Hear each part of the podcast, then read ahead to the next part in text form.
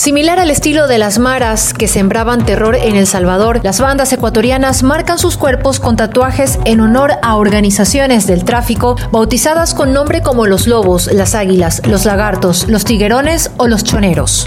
El presidente de Ecuador, Guillermo Lazo, viajó este miércoles a Estados Unidos para participar en la cumbre de líderes de la Alianza para la Prosperidad Económica en las Américas y en un foro del Banco Interamericano de Desarrollo. En varias avenidas de Guayaquil se registró un caos la noche del 31 de octubre con motivo de Halloween. Motorizados y vehículos, que en su mayoría estaban sin placas, se aglomeraron en la denominada Rodada del Terror.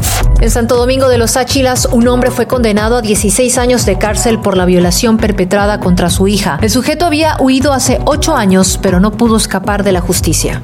Este miércoles 1 de noviembre, luego de 26 días de conflicto entre Israel y el grupo Hamas, Egipto abrió el paso fronterizo de Rafah para el traslado de las primeras ambulancias con palestinos heridos y decenas de pacientes. Sigue el enlace de esta publicación y conoce el desarrollo de estos y otros temas noticiosos. Microvistazo, el resumen informativo de la primera revista del Ecuador.